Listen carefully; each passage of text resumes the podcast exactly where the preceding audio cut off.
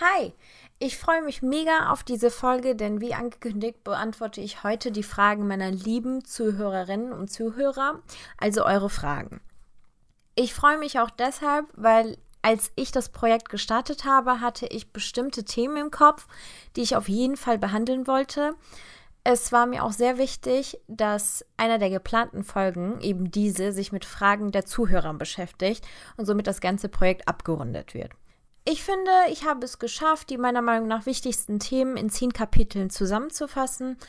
Und ab jetzt möchte ich mich darauf fokussieren, was denn andere Betroffene und oder Angehörige hören wollen.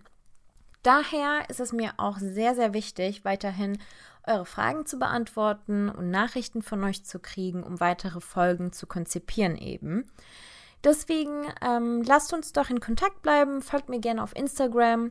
Mein Instagram ist i.melvekaya, also i.melvekaya. Ich möchte natürlich aber auch betonen, dass ich weiterhin sehr, sehr gerne weitere Fragen beantworten kann und werde, auch wenn ich diese Folge jetzt aufnehme. Ich habe, seit ich meinen Podcast veröffentlicht habe, sehr liebe, emotionale und inspirierende Nachrichten und Fragen bekommen. Und ich bin so stolz auf die kleine Community, die wir aufgebaut haben und weiterhin ausbauen. Und gerade deshalb möchte ich auch jeden Zuhörer und Zuhörerin gerne dazu ermutigen, mich zu kontaktieren.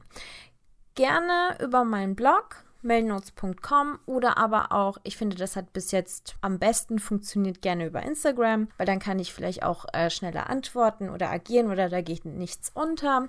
Aber wie gesagt, mein Blog ist auf jeden Fall auch ähm, eine Option oder eben über die Mailadresse hallo at mailnotes.com. Ich werde die Kontaktdaten aber nochmal in die Folgebeschreibung packen, auf jeden Fall. Nun, ich habe ja eine Weile gewartet, bis alle Fragen zusammengekommen sind und habe diese dann gesammelt und in zehn Fragen zusammengefasst und freue mich wirklich sehr, diese jetzt zu beantworten. Dann lasst uns doch gerne loslegen. Hier kommt Frage Nummer 1. Was fandest du schwieriger, Magersucht oder Bulimie? Ich muss sagen, natürlich war beides sehr, sehr schwierig und keine Frage. Beide Essstörungen sind Abhängigkeiten und aus Abhängigkeiten kommt man sehr, sehr schwer raus. Was für mich aber so ein ausschlaggebender Punkt war, ähm, war das Magersucht, die ja schnell erkannt werden kann. Also außenstehende Familienangehörige, Freunde, die können sehr schnell merken, oh, da ist ein Fehler was bei Bulimie eben nicht der Fall ist. Bei Bulimie wird man ja sogar noch ein bisschen ermutigt, weil der Körper ja auf einmal ganz gut aussieht, ne? weil man parallel wahrscheinlich auch, oder in meinem Fall war das zumindest so, dass ich sehr viel Sport gemacht habe und da kriegt man halt immer weiter diese Bestätigung. Aber was natürlich ausschlaggebend bei der, bei der Antwort auf diese Frage ist, dass, wie gesagt, wieder keine Frage, äh, beide Abhängigkeiten schaden dem Körper sehr.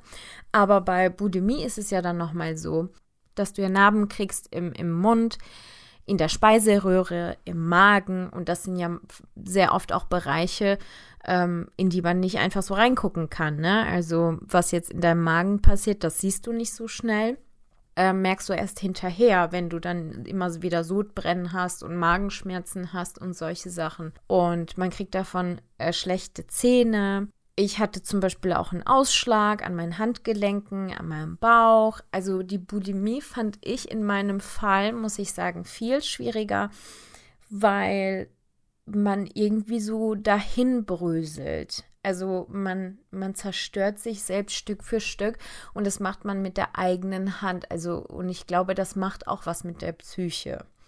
Also in meinem Fall fand ich eben die Bulimie schwieriger, auch schwieriger davon wegzukommen. Die zweite Frage ist, ist es eine Essstörung, wenn man sich ab und zu nach dem Essen übergibt, weil man sich in seinem Körper unwohl fühlt, beziehungsweise das Spiegelbild nicht sehen mag? Diese Frage fand ich tatsächlich sehr, sehr interessant, weil die Antwort quasi schon in der Frage drin steckt. Also die Voraussetzung, oder ich möchte jetzt nicht sagen die Voraussetzung, aber einer der größten Merkmale für eine Essstörung ist ja, dass man sich in seinem Körper nicht wohlfühlt und sein Spiegelbild eben nicht sehen möchte. Hier muss man sich vielleicht die Frage stellen, wieso fühle ich mich in meinem Körper unwohl? Weil das sollte eigentlich das sollte ja eigentlich nicht passieren. Wieso sollte man sich in seinem Körper unwohl fühlen? Das heißt, da sind noch andere Hintergründe. Und diese Hintergründe schieben einem dahin, anders auszusehen. In diesem Fall vielleicht schlanker. Und ich muss auch sagen, ich habe das, und das finde ich sehr interessant, das war zum Beispiel auch etwas Neues, was ich, äh, bevor ich meinen Podcast gemacht habe und alles gar nicht so gehört habe, dass ähm, dass sich manche Leute ab und zu übergeben. Dann kommt eben genau diese Frage, ist es denn aber nun eine Essstörung? Ich bin kein Facharzt, ich werde das nicht sofort betiteln mit, ja, es ist eine Essstörung, aber wie gesagt, da sollte man sich die Frage stellen, wieso macht man das denn? Also, wieso übergibt man sich denn freiwillig? Das muss ja irgendeinen Grund haben, sprich, da muss irgendein Problem sein und ein Problem muss nicht natürlich eine Essstörung bedeuten, aber in diesem Fall kann es das sein. Wie ich auch in meinen vorherigen Folgen erwähnt habe, es passiert sehr, sehr schnell, dass aus einer Angewohnheit eine Abhängigkeit wird. Und in diesem Fall ist es auch nicht anders. Wenn man loslegt mit, ich übergebe mich ab und zu, weil ich mich in meinem Körper unwohl fühle, dann wird dieses Gefühl ja nicht abnehmen dadurch. Das wird dann mit der Zeit gefährlicher und gefährlicher. Und ich möchte sagen, falls man so ein Problem hat, falls man diese Gedanken hat, dass man sich ab und zu übergibt, weil man sich in seinem Körper unwohl fühlt, ähm, wartet nicht auf eine Definition. Die wird auch nichts ausmachen. Also ob ihr das jetzt endlich Essstörung nennen könnt oder nicht, ist ja nicht das eigentliche Problem, sondern das Problem existiert ja anscheinend irgendwo und deswegen fühlt man sich unwohl. Das würde ich dann schon ein bisschen aktiver angehen und nach den Ursachen suchen. Wieso fühle ich mich denn jetzt so und wieso möchte, möchte ich unbedingt schlanker werden oder zunehmen oder was auch immer. Also wie gesagt, da, da möchte ich natürlich als Nicht-Fachfrau keine konkrete Antwort geben, aber ich lege jedem ans Herz, der genauso fühlt und genauso handelt, überlegt euch doch mal bitte, wieso das vielleicht passiert und ähm, dann einfach nicht nach einer Definition suchen, sondern wie man sich vielleicht ohne sich selbst zu schaden besser fühlen kann. Die dritte Frage lautet, bist du oft rückfällig geworden? Ich bin einmal sehr markant rückfällig geworden also markant im Sinne von, ich hatte da aktiv aufgehört äh, mit meiner Bulimie. Und dann hatte ich aber noch einen Rückfall. Das war so das Größte. Alle anderen kann ich, ähm, würde ich vielleicht nicht als Rückfall definieren, ähm, weil das waren immer so Phasen, wo ich gemerkt habe, okay, das wird echt schlimm. Ich muss damit irgendwie aufhören. Ich hatte gestern Nacht mega Magenschmerzen.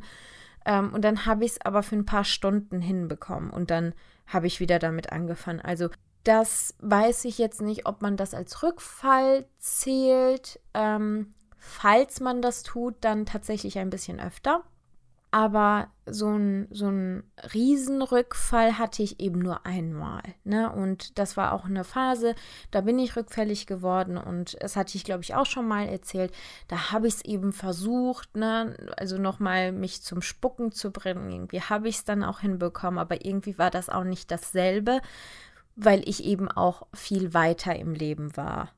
Und das hat dann einfach nicht funktioniert. Und da, das war auch so eine Erkenntnis, muss ich sagen, für mich, wo ich gemerkt habe, okay, es geht, es ging wohl nie darum, äh, zu erbrechen, abzunehmen, schlank zu werden. Da, da gab es wohl ein anderes Problem.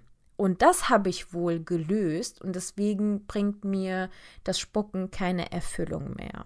Dieser Rückfall tat irgendwie auch was Gutes für mich, weil das hat mich dann hinterher sehr, sehr viel weitergebracht. Das hat mir die Erkenntnis eben gebracht, dass es nicht ums Schlanksein äh, geht.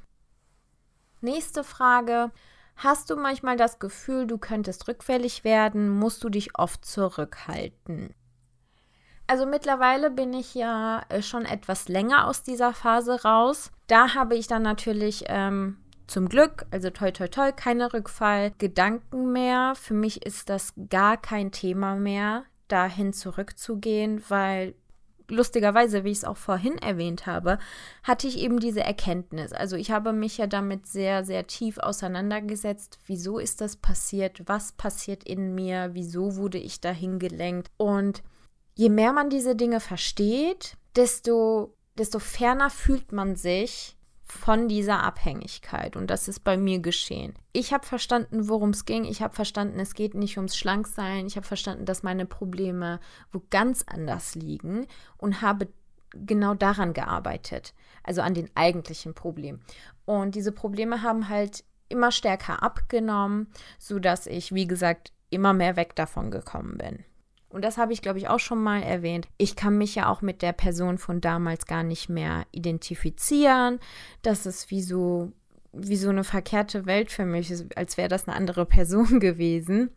Und da muss ich auch ein bisschen lächeln, um ehrlich zu sein, weil, weil das auch was Positives für mich ist, weil das zeigt mir dann, okay, ich habe das echt hinter mir gelassen. Natürlich ist das ein Teil von mir, aber das liegt sehr, sehr weit zurück, zum Glück. Und da habe ich dann auch diese Gefühle nicht mehr, dass ich rückfällig werden könnte.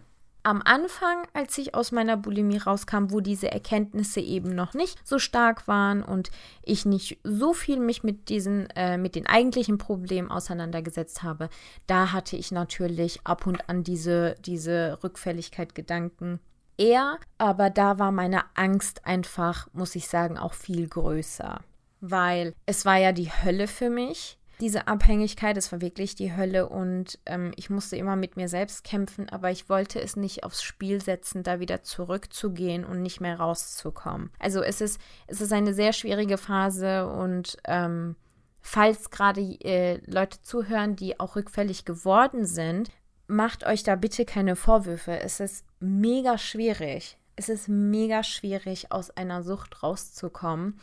Und wenn man es einmal geschafft hat, dann toi, toi, toi. Und wir sind alle nur Menschen. Wir können mal rückfällig werden. Was wichtig ist aber, dass wir danach uns nochmal aufrütteln und sagen, okay, jetzt versuche ich es ein zweites Mal und diesmal klappt es sogar noch besser. Und wenn es ein drittes Mal oder viertes Mal sein muss. Also immer dranbleiben. Es ist nicht einfach. Man kann das ähm, schwer auf einem Ruck schaffen. Frage Nummer 5 lautet, wie hast du deinem Freund von deiner Essstörung erzählt? Wie hat er davon erfahren und darauf reagiert? Vielleicht hast du Tipps, wie man es ihm beibringen kann, ohne ihn zu sehr abzuschrecken. Also, tatsächlich war mein Freund der Erste, der davon erfahren hat. Also, ich habe davor ähm, einer Freundin, die mir auch sehr nahe steht, so ein bisschen davon was äh, erzählt, aber es war wirklich so eine Notiz am Rande. Ich habe ihr das, glaube ich, gesagt, so, so auf den, ich habe mal sowas gemacht, aber ach Gott, das liegt ja schon sehr lange zurück oder so. Ich weiß nicht, ob es meine Art war, so ein bisschen mich daran zu tasten oder nicht. Ich weiß es nicht mehr, aber dem, dem ich das wirklich ähm, klipp und klar erzählt habe, das erste Mal, das war mein Freund tatsächlich weil ich gemerkt habe, ihm kann ich es am besten anvertrauen. Er kann mir da vielleicht am besten helfen, mich am besten verstehen. Und hat er auch gemacht. Dafür bin ich ihm auch sehr, sehr dankbar. Ähm, er war wirklich meine Stütze. Das, das habe ich zu dieser Zeit auf jeden Fall gebraucht.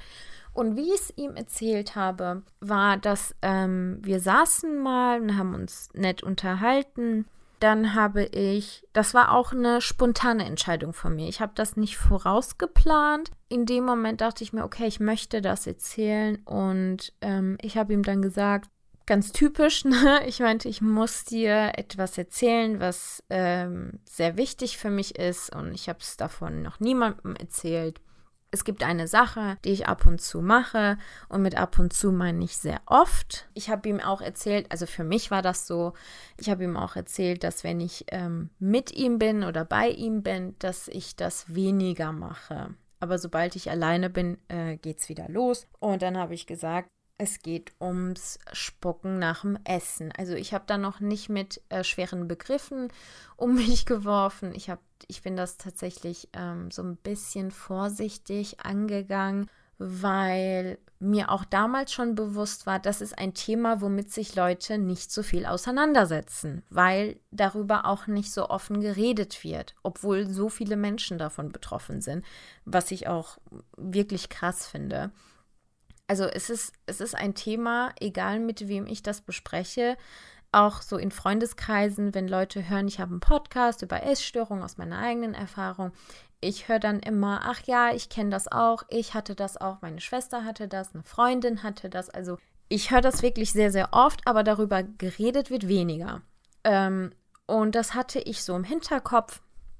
Deswegen habe ich dann ganz vorsichtig alles erzählt. Ich habe ihm erzählt, wie das ist, warum man das macht, wie man sich äh, davor fühlt, währenddessen fühlt, danach fühlt. Also mir war es wichtig, dass er versteht, auch wenn das in Anführungsstrichen keinen kein Sinn macht, mir war es wichtig, dass er versteht, wieso ich das mache.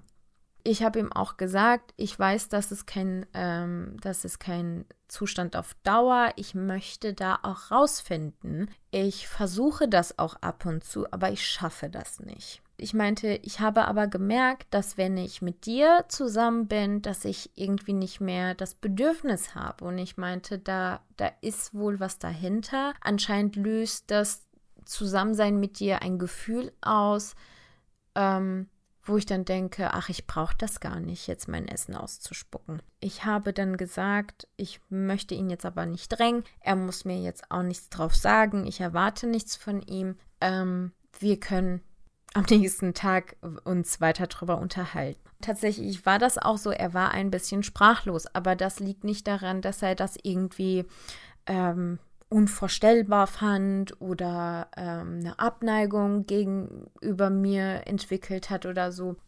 Das liegt einfach daran, dass das Thema sehr krass ist, etwas, womit man sich eben nicht tagtäglich auseinandersetzt und etwas ist, was nicht, wie gesagt, viele Menschen kennen, nicht viele Menschen reden darüber. Und bei meinem Freund war das auch so, er ist ein aufmerksamer Mensch, aber er wusste zum Beispiel auch nicht sehr viel darüber. Er hat das dann auch gesagt und ähm, als wir uns das nächste Mal getroffen haben, dann meinte er auch zum Beispiel, äh, nee, Entschuldigung, nicht das nächste Mal, sondern ähm, ein paar Monate sind dann vergangen und dann haben wir uns nochmal drüber unterhalten. Er meinte, ich wusste auch nicht genau, was das ist, aber er meinte, hätte ich das gewusst, hätte ich all diese Merkmale gekannt, dann wäre es mir schon früher aufgefallen. Und da hat er recht. Viele wissen einfach nicht, worum es geht. Und deswegen verstehen das viele auch nicht. Also mein Tipp wäre auf jeden Fall, egal ob es der Freund ist, die Mama, Papa, Freundin, Freund, was auch immer, ist der Person einfach beizubringen, wie man sich dabei fühlt und wieso man das macht. Und ich habe das dann zum Beispiel gemacht, dass ich auch eine allgemeine Info zu dieser, zu dieser Krankheit gegeben habe und das fand er zum Beispiel auch gut. Also wichtig ist es auf jeden Fall, ähm, die Kommunikationswege offen zu halten, auf ähm, vorbereitet auf Rückfragen sein und was ich auch auf jeden Fall mit auf den Weg geben möchte, ist, nicht vergessen, es ist ein schwieriges Thema. Also für uns, weil wir vielleicht drin stecken, kommen diese Dinge selbstverständlich vor. Aber jemandem von jemandem zu hören, ich übergebe mich fünfmal am Tag, weil ich es nicht aushalten kann mit Essen in meinem Körper, das ist schon sehr hart zu hören. Deswegen ähm, werdet ihr wahrscheinlich Reaktionen kriegen, mit denen ihr vielleicht nicht gerechnet habt. Oder ihr werdet vielleicht diese Reaktion auch falsch interpretieren. Ne? Also als ich zum Beispiel meinem Freund erzählt habe, dann war, da war er auch perplex und hat, konnte mich teilweise auch nicht angucken. Aber ähm, mir war da schon bewusst, okay, das, das hat nichts mit mir zu tun. Also er hat jetzt nicht, irgendwie ist nicht böse oder traurig oder, also traurig, klar, aber, sondern es hat einfach damit was zu tun, dass er das auch mal erst für sich verarbeiten muss. Und das ist natürlich, also man, man wird nicht drum herum kommen, die Person gegenüber etwas abzuschrecken. Das, das wird einfach passieren. Dafür ist dieses Thema einfach viel zu schwerwiegend. Also ein bisschen vorbereitet sein auf, auf Reaktion. Aber wie gesagt, mein Tipp ist auf jeden Fall erzählen, wie man sich dabei fühlt, wieso man das macht und dass man da vielleicht auch raus möchte. Vielleicht möchte man auch Hilfe von der Person oder vielleicht erzählt man dieser Person, ich habe schon einen Plan, ich bin gerade nicht ready dafür, aber es wird in Zukunft kommen. Also einfach ganz offen reden, und auch ein bisschen natürlich Verständnis mitbringen. Die nächste Frage, die sechste Frage nämlich, ist ähm, einer meiner Lieblingsthemen, die ich so bespreche, wenn das Thema Essstörung angesprochen wird. Und zwar, was hältst du von typischen Frauenbildern in Filmen, Serien etc.? Also, es gibt natürlich verschiedene Formate, wie Frauen dargestellt werden im Fernsehen. Es gibt, ähm, ja, abwertende Formate. Es gibt Formate, bei denen Gewalt gegen Frauen romantisiert wird. Und dann gibt es natürlich das allbekannte, ähm, es sollte nur schlanke, hübsche, weiße Frauen geben Formate. Und ich glaube, ähm, unser Problem fällt auf das Letzte, dass eben immer schlanke, hübsche Frauen bevorzugt werden. Also erstens, Filme und Serien werden immer mit schlanken Frauen besetzt. Ne? Also wir sehen kaum eine Frau, die ein bisschen mehr vielleicht ähm, auf den Rippen hat. Es sind immer sehr, sehr schlanke Frauen. Und dann gibt es natürlich auch Filme, auch Kinderfilme, finde ich teilweise ganz schlimm, ähm, wo es immer um die, um die Hübschheit geht. Also es gibt eine Prinzessin, sie ist erst hässlich und dann wird sie hübsch. Es gibt ein Mädchen, die zur Schule geht, sie ist hässlich und dann wird sie hübsch und dann läuft das Leben auch besser. Und diese Filme auch, wir müssen nicht kleine Kinder sein, um diese, um diese Message aufzuschnappen, also unbewusst aufzuschnappen. Das passiert bei Kindern, das passiert aber auch bei uns. Das passiert natürlich auch mit Instagram und Co. Also wenn man immer beworfen wird mit diesen hübschen, schlanken Frauen und blonde Frauen oder was auch immer, dann denkt man, okay, das ist das Ideal, also so muss es sein. Natürlich finde ich das problematisch. Was mir aber über die Zeit auch aufgefallen ist, und das ist, glaube ich, das, was mich am meisten wütend macht, ist, ähm, in Serien typischerweise werden schlanke Frauen mit den Hauptrollen besetzt. Und dann ist es aber so, dass diese Frauen ab und zu sich in diesen Serien lustig darüber machen oder darüber klagen, dass sie fett sind. Ihr kennt das bestimmt auch. Also, falls euch jetzt gerade noch nichts eingefallen ist, überlegt ein bisschen. Ihr, also, ich habe schon ein paar Charaktere vor, vor meinen Augen. Und das finde ich immer fürchterlich. Es sind wirklich super schlanke Frauen, was auch völlig in Ordnung ist, wenn das dein Körper ist. Aber dann klagen die darüber. Dann geht es darum, dass die irgendwie fett sind oder abnehmen müssen. Das ist ja auch so eine Sache. Ich muss abnehmen, aber die Frau ist schon top, schlank, fit, was auch immer. Und dann geht es aber noch darum, ja, ich muss abnehmen und ich kann dies nicht essen und bla. Und das passiert einfach zu oft. Ich finde das wirklich fürchterlich. Oder die anderen Charaktere in der Serie machen sich über diese Hauptfigur lustig, dass sie zum Beispiel zu viel isst oder dass sie immer isst und dass sie fett ist. Und dann wird sie zum Beispiel äh, mit einer mit einer Frau verglichen, die ein Topmodel ist. Und dann muss ich immer, also muss ich immer mit dem Kopf schütteln, weil ich mir denke, diese beiden Frauen haben exakt dieselbe Figur. Und dann wird aber trotzdem drauf herumgestochert. Ha, du musst abnehmen. Ha, guck mal, was für einen Körper sie hat und du nicht. Und ha, ha, ha. Ich finde das fürchterlich. Wirklich fürchterlich. Und es ist auch schwierig, das dann nicht so aufzunehmen oder nicht mitzunehmen. Weil egal wie bewusst man ist, dass das eben falsch ist. Man schaut sich diese Dinge an oder man sieht das immer. Und dann setzt sich das natürlich in unseren Köpfen fest. Und das ist auf jeden Fall ein Problem. Deshalb finde ich auch, sollten wir dagegen auf jeden Fall angehen. Auf jeden Fall müssen dann die, diese ganzen Producer auch darauf aufmerksam gemacht werden. Und wenn es gar nicht möglich ist, dann einfach Augen zu, Ohren zu und einfach nicht hingucken. Mittlerweile bin ich schon wirklich so weit, dass wenn sowas passiert, breche ich auch mit einem Film oder mit einer Serie ab, weil ich das absurd finde, weil ich dann nur noch wütend werde und das sowieso nicht genießen kann, was ich mir da ansehe. Nun zu Frage 7. Wie findet man die Ursache, die zu einer Essstörung führt? Nun, das ist, glaube ich, einer der wichtigsten Fragen, dieser Weg dahin ist sehr, sehr lang und auch sehr steinig, muss ich klischeehaft sagen. Man findet diese Ursache, indem man immer tiefer gräbt.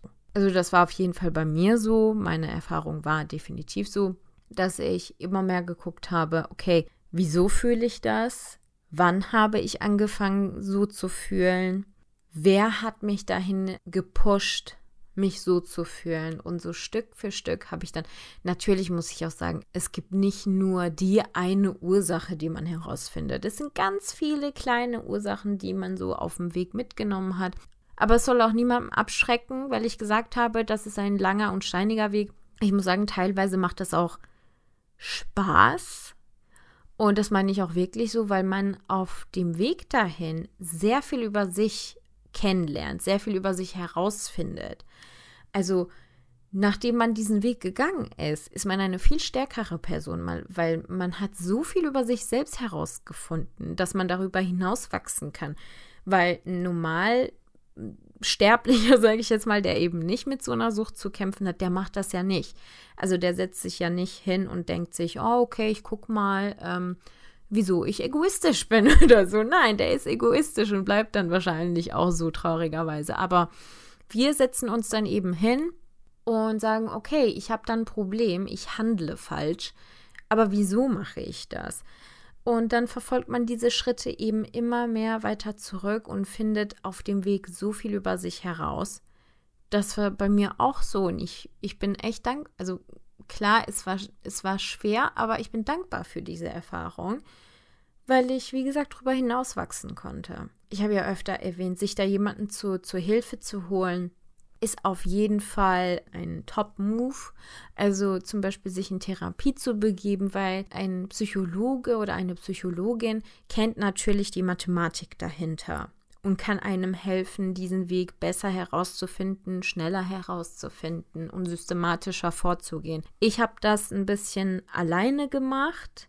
Vielleicht hat es dadurch auch länger gedauert, muss ich sagen. Also, wenn ich jetzt die Zeit zurückdrehen könnte, also zu der Zeit, wo ich äh, eben meine Sucht bekämpft habe, hätte ich mir, glaube ich, das ist, glaube ich, so das Einzige, was ich mir noch gewünscht hätte, dass ich ähm, vielleicht mir professionelle Hilfe geholt hätte. Da wäre ich wahrscheinlich schneller vorangekommen. Was jetzt auch nicht schlimm ist. Ne? Langsam ist auch ein Weg, ist auch okay. So habe ich es gemacht, aber das ist meiner Meinung äh, der, der Weg zur Ursache. Also, um die Ursache zu finden, muss man einfach Schritte zurückverfolgen, um das jetzt ganz simpel auszudrücken. Mein Weg hat wirklich begonnen mit, wieso mache ich das? Und dann habe ich herausgefunden, welche Gefühle dahinter stecken. Und dann habe ich herausgefunden, was löst diese Gefühle aus. Und als ich an diesem Punkt war, habe ich mir gedacht, wieso empfinde ich überhaupt so? Also was, was passiert denn im Hintergrund? Und als ich das herausfand, ging ich bis zu der Person zurück und zu der Situation zurück, die diese Gefühle ausgelöst haben. Und dann wusste ich es. Ich habe es ja schon in den ersten Folgen, glaube ich, erwähnt. Mein Problem war, dass mir meine Autonomität genommen wurde. Aber wie gesagt, das ist halt nicht nur diese eine Ursache. Das war der Anfang für mich. Und dann kamen noch tausend andere dazu. Und dann wurde das zu einem Bündel. Aber Schritte zurück zu verfolgen, finde ich, war eine ganz, ganz gute Methode. Also hat für mich auf jeden Fall funktioniert. Frage Nummer 8 lautet, war sicherlich nicht einfach, es zu überwinden. Was hat dich dabei motiviert? Diese Feststellung stimmt vollkommen. Es war wirklich nicht einfach. Desto größer war die Freude hinterher natürlich. Meine Motivation war ein bisschen gezwungenermaßen, ein bisschen gewolltermaßen. Also mein Körper konnte einfach nicht mehr. Ich habe ja über diesen Breaking Point gesprochen. Mein Breaking Point kam wirklich, als ich gemerkt habe, mein Körper gibt langsam den Geist auf. Ich sehe wirklich nicht mehr gesund aus. Ich sehe sehr schlimm aus. Und als ich dann auch gemerkt habe, dass ich zu einem Menschen geworden bin, das ich nie sein wollte, sprich, ich war sehr aggressiv, ich war sehr launisch, ich war sehr deprimiert, sehr schlecht gelaunt. Schon kleine Dinge haben dazu geführt, dass ich ähm, einfach traurig war. Und dazu kam auch noch, und das war, das war ganz toxisch für mich. Ich weiß nicht, ob ähm, manche von euch auch dieselbe Erfahrung gemacht haben. Wenn, dann würde ich es auch wirklich gerne wissen. Bei mir war das auch so, dass ich mich nur noch von meiner Trauer ernähren konnte. Also ich habe mir, falls es dann im, im Alltag nichts gab, was mich traurig gemacht hat, habe ich mir tatsächlich irgendwelche Dinge gesucht, damit ich traurig sein kann, weil ich, ich konnte nur noch damit umgehen. Ich konnte nicht damit umgehen, dass ich einen fröhlichen Tag habe, dass ich irgendwie glückliche Erlebnisse habe. Das hat für mich nicht mehr funktioniert. Ich hab, war immer auf der Suche und falls wirklich nichts zu finden war, dann war ich einfach so traurig. Ich habe dann natürlich immer von meinen Mitmenschen gehört, Melve, was ist denn? Was ist denn los? Und psychologisch analysiert war das wahrscheinlich mein Wunsch. Wahrscheinlich wollte ich, dass sich Leute um mich kümmern. Wahrscheinlich wollte ich ein bisschen Liebe spüren, Aufmerksamkeit spüren. Habe ich mir gedacht, okay, ich bin ja sowieso nicht liebenswert und keiner kann mich sowieso so lieben, wie ich bin. Wahrscheinlich werden aber Leute mich lieben und mir Aufmerksamkeit schenken, wenn ich traurig bin, weil das macht man ja. Ne? Wenn jemand traurig ist, dann schenkt man ihm diese Aufmerksamkeit natürlich, auch wenn es eine fremde Person ist oder sogar wenn man verfeindet ist. Das war dann so meine Lösung, Liebe zu finden. Und das war der Punkt, wo ich gesagt habe, okay, so wollte ich doch nie sein. Ich wollte nie ein Mensch sein, der sehr impulsiv ist und sehr launisch und sehr temperamentvoll. Das wollte ich nicht. Das war das Erste. Das Zweite war, ich habe gemerkt, dass Menschen sich immer mehr von mir entfernt haben. Natürlich, also wieso denn auch nicht, ne? So ein Mensch ist nicht einfach umzugehen. Da gab es natürlich die Tatsache, wie gesagt, dass mein Körper einfach nicht mehr mitgemacht hat. Das war's. Und meine Seele hat auch nicht mehr mitgemacht. Davon habe ich ja auch erzählt. Ich habe teilweise auch ein bisschen angefangen zu halluzinieren. Ich hatte diese Albträume. Also für mich kam dieser Knackpunkt und ich war schon weit drüber hinaus. Und als ich gemerkt habe, es geht gar nicht mehr, und das ist schon zu spät, ne? Also die optimale Situation ist ja, wenn man es viel, viel, viel, viel früher merkt, so wie bei der Frage, wenn man es ab und zu macht, ne? Da sollte man schon, da sollten schon die Alarmglocken läuten. Man sollte sagen, oh, halt, stopp, hier passiert gerade etwas, was nicht passieren darf. Das war sozusagen so ein bisschen meine Motivation. Aber wie gesagt, ich möchte jetzt nicht sagen, dass ich ähm, perfekt motiviert war, da rauszukommen, sondern ich musste einfach. Aber ich kriege auch sehr viele Nachrichten, wo ähm, Zuhörer mir schreiben, da bin ich auch immer so glücklich, wenn ich solche Nachrichten lese, dass man das versuchen möchte, man möchte rauskommen und man, man macht das erst seit ein paar Monaten, aber man weiß, man will nicht äh, abhängig werden. Da, da bin ich immer sehr glücklich, da denke ich mir, Wahnsinn, wie, wie reflektiert auch manche sind und da rauskommen möchten das ist natürlich wahre Motivation. Meine war so ein bisschen Halbmotivation, sage ich mal. Und ja, das waren so die Merkmale für mich. Aber Leute, motiviert euch wirklich schon frühzeitig da rauszufinden. Wie gesagt, ich verstehe das, es ist nicht einfach und manchmal braucht man auch diese Abhängigkeit. Das war bei mir so. Ich habe es gebraucht. Ich war nicht fähig, andere Dinge in meinem Leben zu, zu fixen und ich habe mich da rangekrallt, wirklich.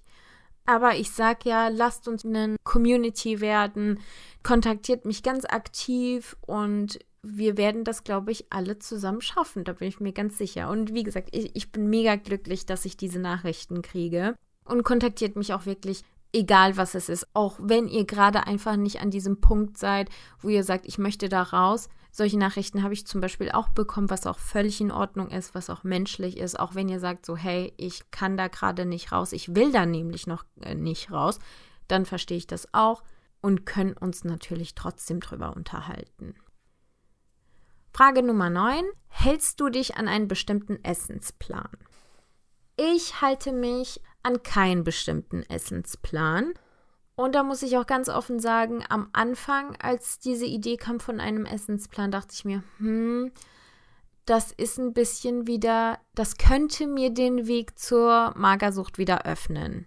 Also nicht direkt vielleicht Magersucht, aber das könnte wieder dazu führen, dass ich Portionen zähle und zähle, wie viel ich esse. Und ich könnte da vielleicht nicht direkt rückfällig werden, aber wieder in, in ähnliche Muster fallen. Das wollte ich nicht. Aber auf der anderen Seite wollte ich mich auch gesund ernähren. Und da habe ich mir sehr lange Gedanken darüber gemacht, was kann ich denn machen, was kann ich denn machen. Meine Lösung dafür war, ich habe mir ein Buch angelegt, ein Kochbuch angelegt und habe es in Frühstück, Mittagessen, Abendessen, Nachtisch, Snacks eingeteilt. Und ich habe da alle möglichen gesunden Rezepte reingeschrieben.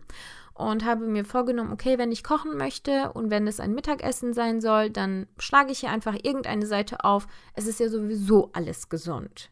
Dann koche ich mir das einfach und esse ich. Mein Fokus lag dann bewusst natürlich nicht drauf, wenig zu essen, äh, kalorienarm zu essen oder irgendwas zu meiden, sondern mir war es immer wichtig, es soll gesund sein und es soll mich satt machen. Ein bisschen ungesund darf es natürlich auch sein. Ich meine, ich esse auch Reis und Reis ist jetzt nicht das gesündeste Essen, aber es funktioniert für mich. Und ich folge tatsächlich ähm, einer, einer ganz, ganz tollen Frau. Sie macht ganz viel Fitness. Sie heißt Hashtag S auf Instagram.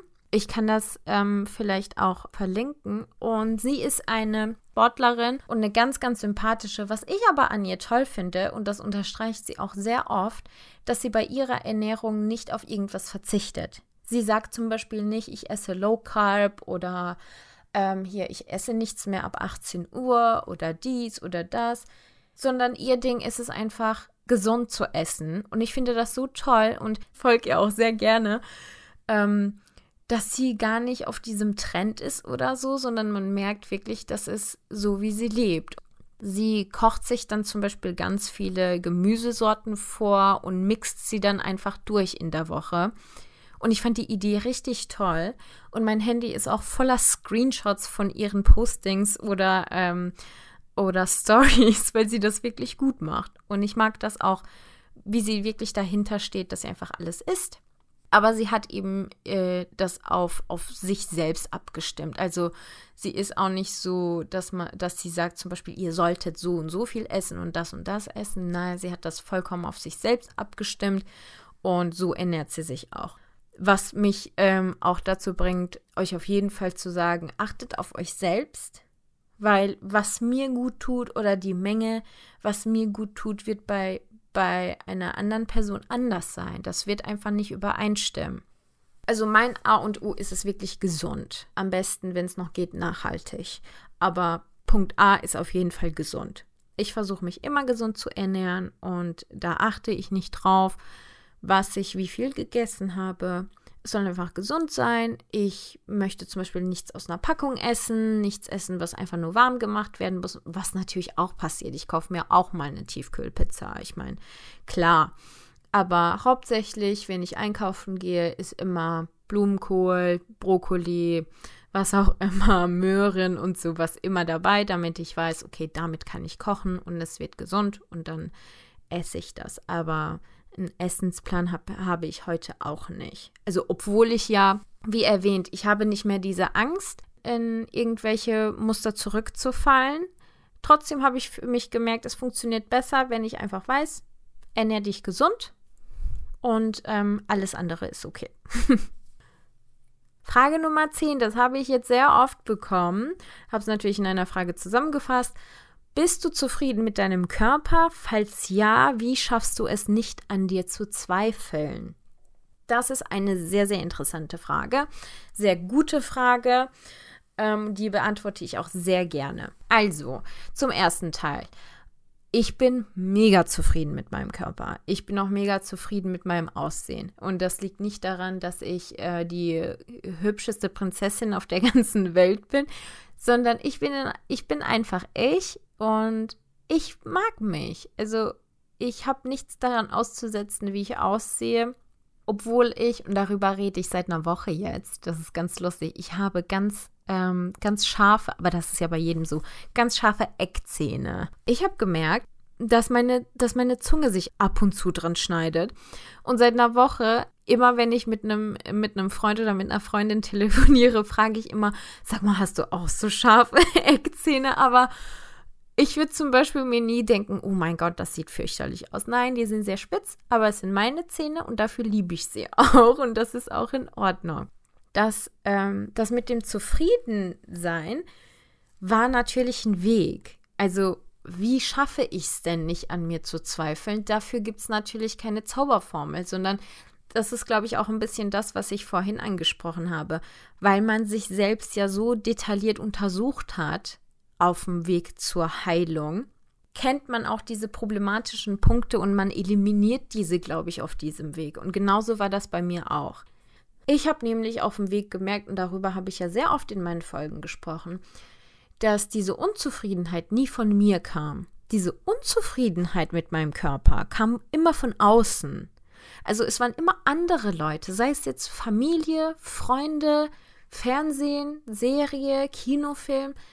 Es kam immer von außen, dass mir gesagt wurde, ja, aber du bist jetzt nicht Standard, ne? Also du bist schon klein, du bist schon äh, hier, keine Ahnung, du bist nicht blond, du bist ja nicht schlank. Also Muskeln hast du auch nicht. Also Fitness machst du auch nicht. Was bist du denn jetzt? Wo, wo ist dein Platz in dieser Gesellschaft? So war, so war es eigentlich. Als ich gemerkt habe, dass das gar nicht von mir ausgeht, habe ich mir dann echt Gedanken drüber gemacht. Aber wie gesagt, das war jetzt nicht eine Sache von einem Tag, aber das hat mich halt so dahin geleitet. Habe ich mir gedacht, okay, gibt es dann etwas, was mich an meinem Körper stört?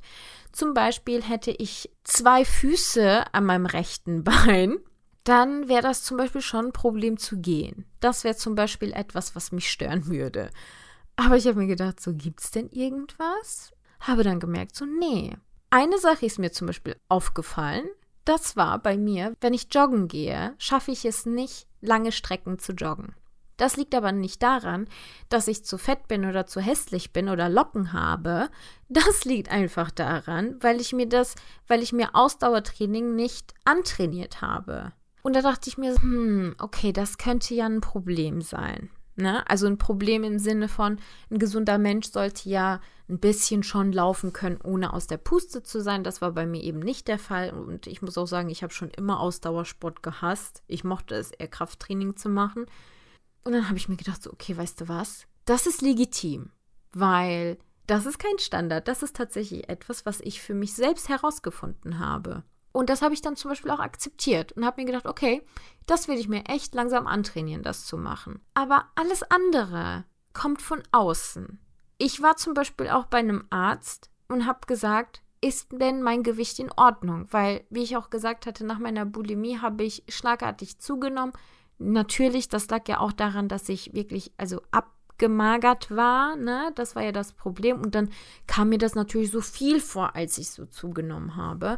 Und gerade im Moment, ich bin jetzt nicht, keine Ahnung, also die schlankeste Frau bin ich jetzt auch nicht. Und da war ich beim Arzt und habe gesagt, wie ist es denn körperlich? Ich bin nämlich auch nicht besonders groß. Ich bin eher klein, muss ich jetzt zugeben. 1,58 oder so. Also ich bin wirklich nicht besonders groß. Und habe dann gesagt, passt das denn? Mein Arzt hat mir gesagt, du, ähm, das ist völlig in Ordnung. Du solltest natürlich mit dem zunehmenden Alter gucken, dass du nicht über eine Grenze kommst, aber, sagte er, du hast ein Hohlkreuz. So, ein ganz anderes Problem. Da habe ich gemerkt, oh, okay, daher kommen vielleicht auch teilweise meine Rückenschmerzen. Und er hat gesagt, so, das kann man sich ganz einfach wegtrainieren. Ich gebe dir mal hier so eine Tabelle mit, was du immer wieder machen kannst und dann kriegst du das hin. Das war zum Beispiel für mich auch ein Merkmal, wo ich gesagt habe, ah, okay, damit bin ich nicht zufrieden, dass ich ein Hohlkreuz habe. Da habe ich mich auch ganz äh, bewusst vor meinen Spiegel gestellt und habe mir das angeguckt und habe gesagt, so, hm, Melver, also das ist echt ein Problem. Das wird dir vor allem, wenn du älter bist, Probleme bereiten. Vielleicht solltest du dran arbeiten. Das habe ich dann auch gemacht. Ich hatte ja eine Folge aufgenommen, wie man äh, bestimmte Dinge meiden kann oder wie man Dinge austauschen sollte. Und natürlich kann man sich viele Dinge bewusst machen, aber dann gibt es ja noch diese Außenfaktoren, die ich genannt habe. Und die, wie auch in dieser Folge eben, in dieser vorherigen Folge eben erwähnt, kann man bewusst eliminieren.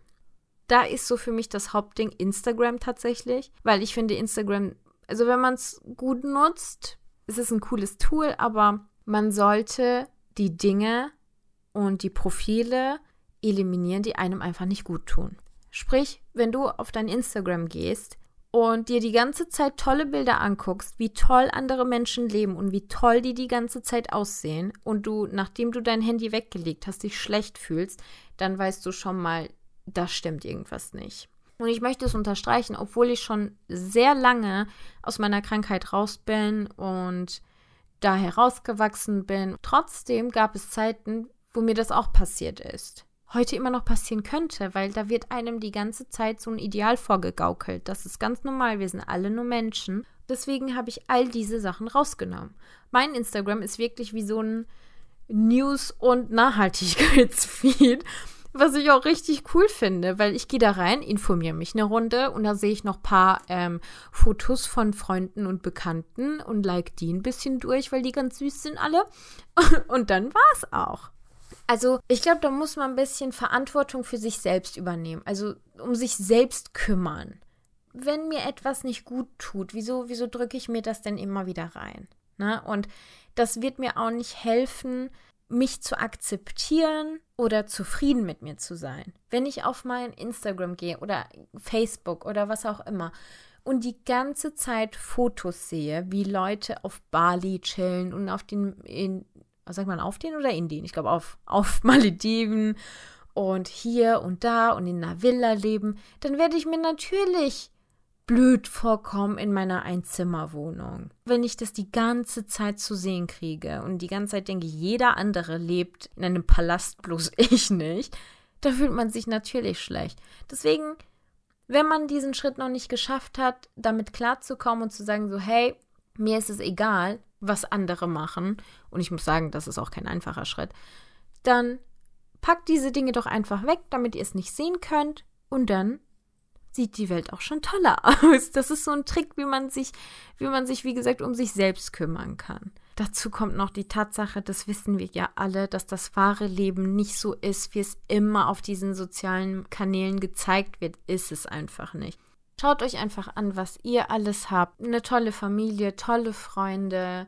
Also um, um das nochmal alles zusammenzufassen, äh, zur Sache, wie schaffst du es nicht an dir äh, zu zweifeln, ist, dass ich mich auf mich selbst fokussiere. Ganz einfach. Ich denke mir immer, kommen denn diese Anforderungen von anderen oder von mir selbst? Und wenn ich merke, es kommt von anderen, dann denke ich mir, ach, das hat nichts mit mir zu tun. Das ist so immer, das ist so ein bisschen mein Catchphrase geworden. Das hat nichts mit mir zu tun. Zum Beispiel ähm, studiere ich auch ein bisschen länger, bisschen, und wenn ich darauf angesprochen werde, oh Gott, du hast ja aber lange studiert oder so, dann denke ich mir so, hm, habe ich denn jetzt eine Norm in meinem Kopf, dass ich zum Beispiel in drei Jahren fertig sein sollte oder die Person mir gegenüber?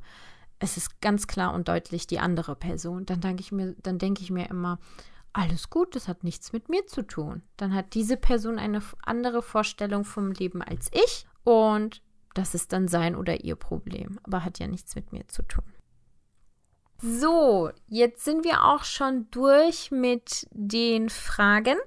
Ich habe mich sehr gefreut, diese Fragen beantworten zu dürfen. Ähm, ich habe mich auch gefreut zu sehen, dass viele Fragen ähnlich oder Parallelen haben.